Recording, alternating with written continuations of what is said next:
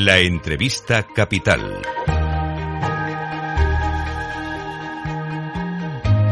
Luis Vicente Muñoz. Vamos a situar las claves de la cumbre entre España y Francia que está a punto de comenzar en Barcelona y quiere que quiere entre otras cosas elevar el rango de las relaciones ya de por sí buenas entre los dos socios europeos con la firma de un nuevo tratado de amistad y cooperación muy similar al que Francia mantiene desde hace muchos años y que desde luego estrecha lazos con Alemania y con Italia.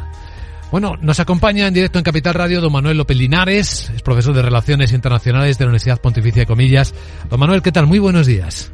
Buenos días, encantado de estar con vosotros. Sí, porque se echaba en falta quizás, ¿no? Una relación todavía un poquito más estrecha de Francia con España, al estilo de la Alemania o la italiana.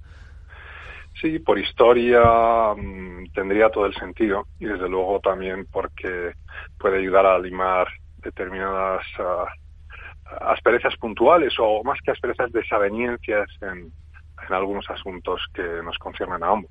Hmm.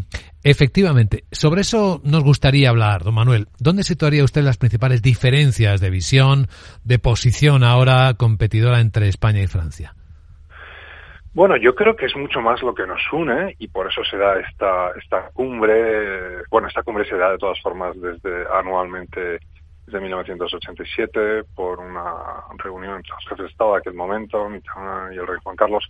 Y la, y la reunión, eh, la, la, la, relación siempre ha sido intensa y estas reuniones se han dado siempre. La, la importancia de este nuevo tratado internacional entre ambos países, entre ambos estados, es para intentar acercarla un poco más en un momento en, la que, en el que, lógicamente, pues tendría una proyección dentro de la Unión Europea pues muy importante, ¿no? Porque al fin y al cabo Francia es miembro fundador de la SECA y después de las comunidades europeas. Nosotros nos incorporamos en el año 86, pero, pero en una unión de 27 estados, unión política, una unión federal, al menos por el momento, pero, pero en el que compartimos competencias, compartimos proyectos, compartimos oportunidades y queremos ser un jugador de importancia mundial, pues eh, somos dos de los cuatro pilares fundamentales.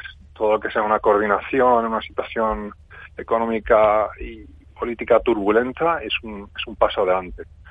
Y bueno, eh, en ese ámbito hay muchas oportunidades donde acercarnos y desde luego eh, la toma de decisiones en la Unión Europea actualmente, que es esencialmente entre gobiernos por el momento, eh, donde se dan mayorías reforzadas, cualificadas, pero que se necesitan grandes consensos y se, y se, buscan esos consensos totales, es muy importante en coordinar posturas de cara al Consejo Europeo entre Francia y España con antelación a las reuniones en Bruselas. ¿Es la interconexión energética entre ambos países donde se ven las mayores diferencias ahora de visión política?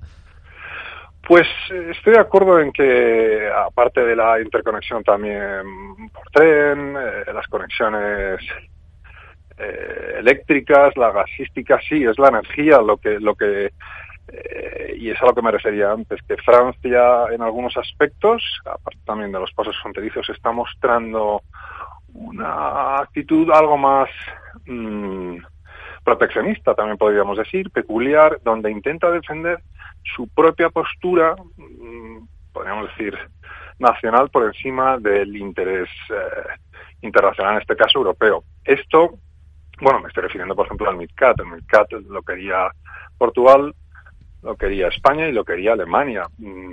Pero bueno, no era lo que más interesaba en ese momento a Francia y esto es normal que se dé entre, entre pueblos en una provincia, entre regiones dentro de un Estado, pero ahí lo que ocurre siempre es que hay una instancia superior que, que busca ese bien común. Eh, en este caso, la Unión Europea no, no todavía no funcionamos así, eh, quizá nunca lo hagamos y, y entonces lo que, se, lo que se tiene que buscar es este tipo de acercamientos que nos fortalezcan, que creen ámbitos de, de diálogo y colaboración que nos permitan eh, limar esas asperezas o, o, o, más bien acercar esas diferencias e intentar buscar posturas comunes, porque sí, porque Francia es verdad que en estas cuestiones como la energía, pues tiene su propio, su propio plan, que lógicamente es el que más le conviene.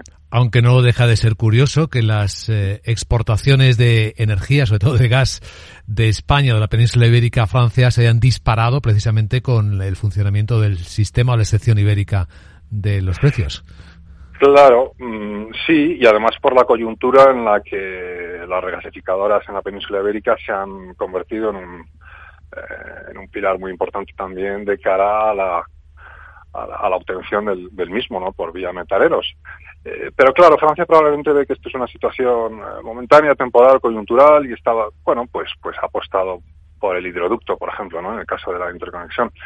El MidCat era un proyecto a dos años, el hidroducto es a diez, mm, es algo más discutible, menos, menos claro de cara al futuro por, por la cuestión de la rentabilidad y, qué, y qué lugar va a ocupar realmente el hidrógeno en el futuro en nuestras economías, pero pero bueno, por el momento, a falta de unos flecos, eh, parece que va por, por esa vía, ¿no? Que al final la decisión será a favor de una inversión fuerte en un hidroducto que a priori no servirá para, para el transporte de gas, lo cual pues no era el plan inicial, como digo, ni para España, ni para Alemania, ni tampoco para Portugal.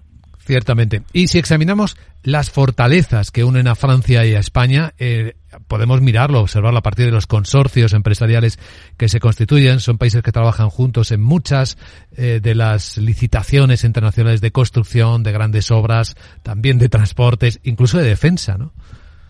Sí, sin duda hay muchos espacios de colaboración y la intensidad y el porcentaje de comercio internacional entre ambos ambas economías, ambos estados, eh, realmente tiene un peso eh, prácticamente no igualado con el resto de relaciones comerciales eh, con otros con otros socios, ¿no? Incluso también dentro de la propia Unión Europea. Con lo cual, sí, la revolución es muy fluida, pero el un tratado internacional de amistad y cooperación es un paso adelante porque eh, permite comenzar a colaborar a niveles mucho más estrechos, si así se desea, incluso formar consejos de, ministros conjuntos, ¿no? Para mostrar al mundo ese nivel de colaboración tan intenso que se puede llegar a dar. Hmm. Pues en esta escena se va a desarrollar en Barcelona hoy este encuentro entre los gobiernos de Francia y España. Don Manuel López Linares, profesor de Relaciones Internacionales de la Universidad Pontificia Comillas. Gracias por ayudarnos a situar las claves. Le deseamos un buen día. Igualmente, encantado de estar con vosotros.